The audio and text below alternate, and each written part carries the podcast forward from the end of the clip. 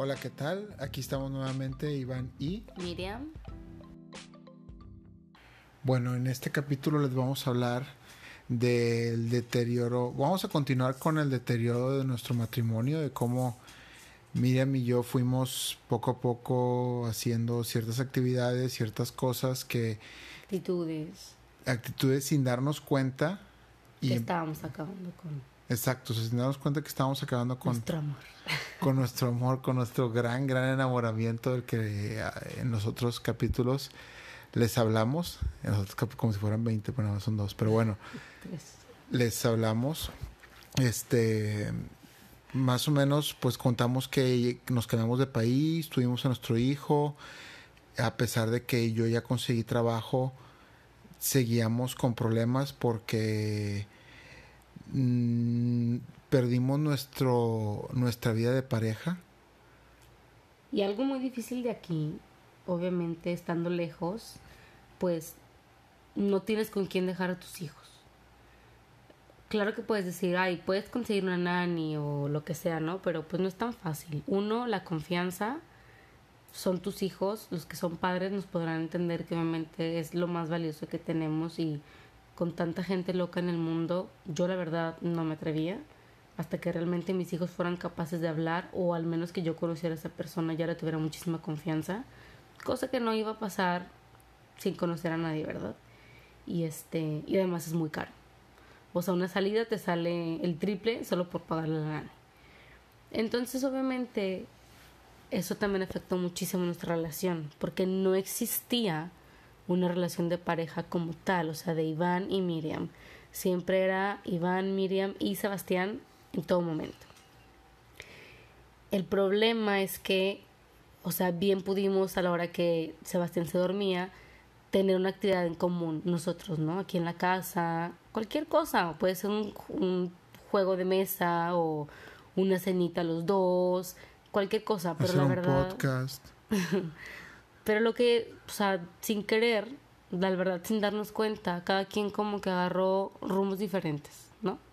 Sí, cada quien agarró rumbos diferentes. Eh, Sebastián se dormía y cuando llegaba nuestro prime time de estar juntos, de de sentarnos a platicar, eh, a ver qué hicimos. Pues no lo hacíamos. Tomarnos una copa de vino, lo que sea aquí dentro de la casa, simplemente comunicación.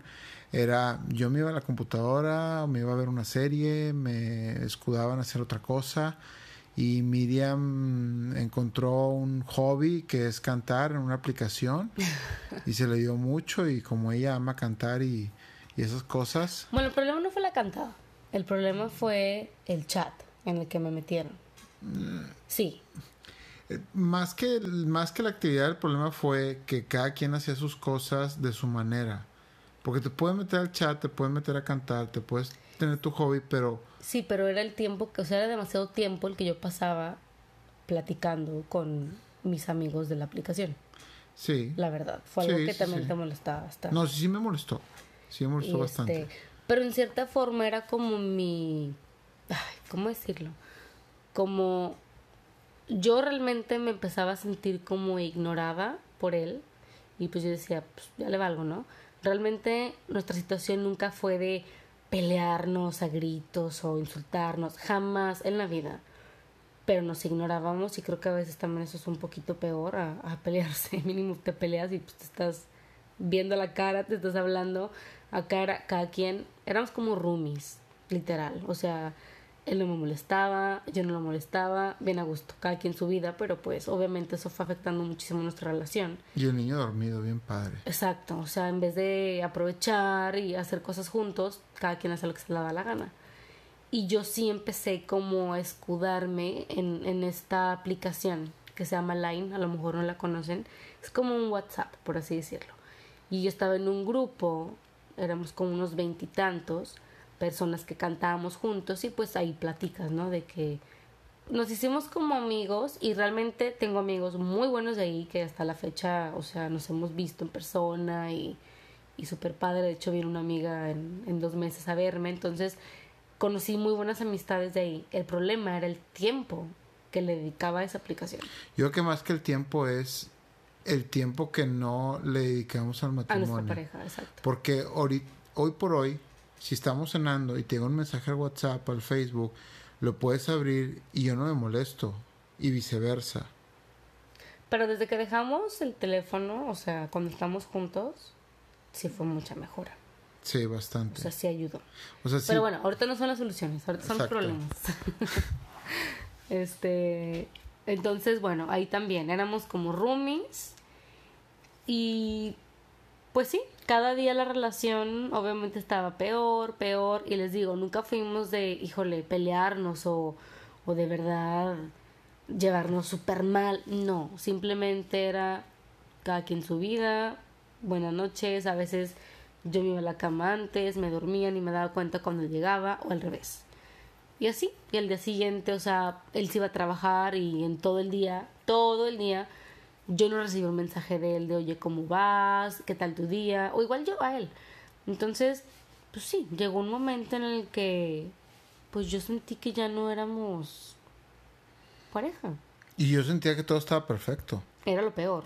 O, sea, yo sentía, aquí no hay ningún problema. O sea, pues yo con mis cosas, Miriam cantando, pues qué padre, ¿no? O sea, qué padre matrimonio. Yo pensaba que estaba bien. yo literal, no, ¿cuál problema? Claro, porque no había, les digo, sus gritos así. Pero claro que no estábamos bien, obviamente. Entonces decidimos, bueno, yo un día le escribí un mensaje, me acuerdo, y yo llorando le hablé así con la mano en el corazón y le dije, pues que yo la verdad no me sentía bien, que yo me sentía ignorada, que yo sentía que yo le valía y este y pues así, o sea, le digo, yo no siento que, que me ames. Y el otro sí como que, pues, ¿de qué estás hablando? Como que... Yo no saqué de onda, dije que... Se sacó mucho de onda, pero fue lo más... Típica respuesta de hombre que anda en sus días. Y pues no, entonces le dije, la verdad, pues, ¿qué te parece si vamos a terapia de pareja? Y me dice, pues vamos, la verdad Iván es muy, como muy chido, es muy relax y... y Casi siempre le digo todo que sea a Todo me sigue la corriente. Entonces ahí vamos a la terapia de pareja. Y pues nuestra sorpresa fue, ella nos dio un cuestionario larguísimo, ¿te acuerdas? Sí, larguísimo. De que nos dijo, obviamente, nos enseñan las respuestas, cada quien, ¿no? Y era pues cosas muy personales. Y pues yo, tontamente, pues dije, es respuesta para que las vea ella. Pues, ¿cuál fue la sorpresa espantosa que nos enfrentó? o sea, empezó a agarrar nuestros cuestionarios y de que, no sé, preguntas tontas de del 1 al 10, varias preguntas, ¿no? Y, y el shock que tuvimos fue que mis respuestas eran todas abajo de 5.